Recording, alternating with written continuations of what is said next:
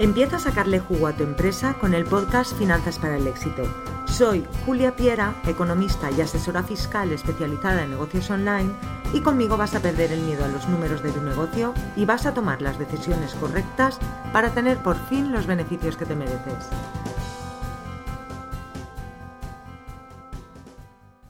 Hola, estás escuchando el podcast de Finanzas para el Éxito de Julia Piera.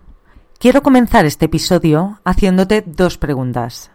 ¿Sabes cuánto te has gastado este año en tu negocio? ¿Sabes cuánto has invertido en tu empresa? La mayoría de autónomos, quizás te sientas identificada, sois gente muy preocupada por las ventas, pero muy poco preocupada por los gastos y los números de la empresa.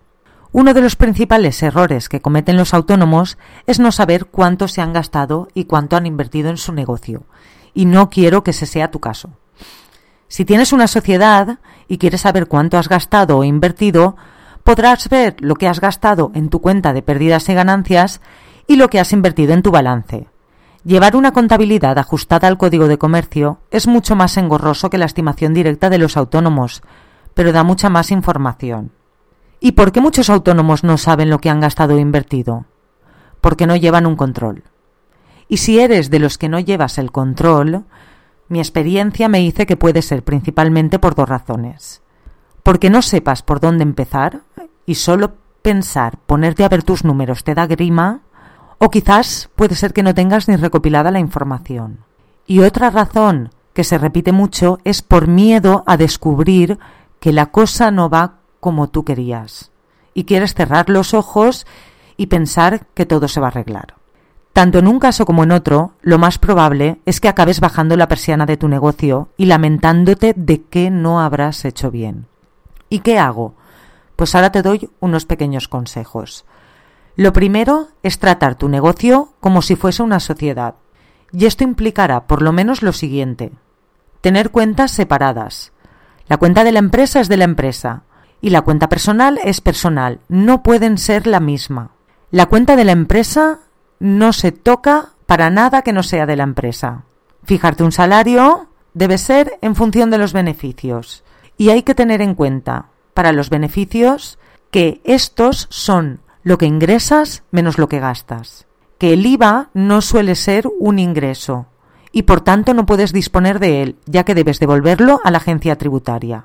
Para poder calcular el beneficio tienes que recopilar todos los gastos, Coge una funda y ve metiendo todos los tickets y todos los gastos que tengas, o un sobre, y como muy tarde una vez al mes, aunque idealmente una a la semana, introduce todos tus gastos para ver cómo van evolucionando tus beneficios. Recuerda que no vas a poder cobrar hasta que no sepas lo que ha quedado ese mes. También tienes que diferenciar un gasto de una inversión. Un gasto es un consumo ordinario, pero si te compras un ordenador, solo podrás poner como gasto la parte proporcional de amortización que corresponda a ese mes o año. Ten en cuenta también que a la hora de asignarte un salario, como porcentaje de los beneficios, no deberías sacarlo todo. Deberías dejar al menos un 30 o 35% para poder invertir en el crecimiento y el futuro de tu empresa. Tendrás también que pagar impuestos como el IVA o el IRPF y cubrir posibles imprevistos.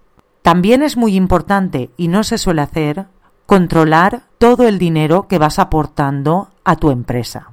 El dinero puede proceder de tus ahorros o de un crédito que has pedido, pero es importante que sepas en todo momento cuánto dinero llevas prestado a tu empresa y cuánto te ha devuelto. Y esto es todo por hoy. Por favor, implementa estas recomendaciones que te doy y así será mucho más posible que tu empresa llegue al éxito. Si quieres descargar mi guía gratuita Toma el control de tu empresa en cuatro pasos, visita juliapiera.es y suscríbete a mi newsletter. Y hasta aquí el episodio de hoy de Finanzas para el Éxito. Si te ha gustado, suscríbete, deja tu comentario y si crees que puede ayudar a alguien, gracias por recomendarlo. Te espero en el próximo episodio o en juliapiera.es. Gracias por escucharme.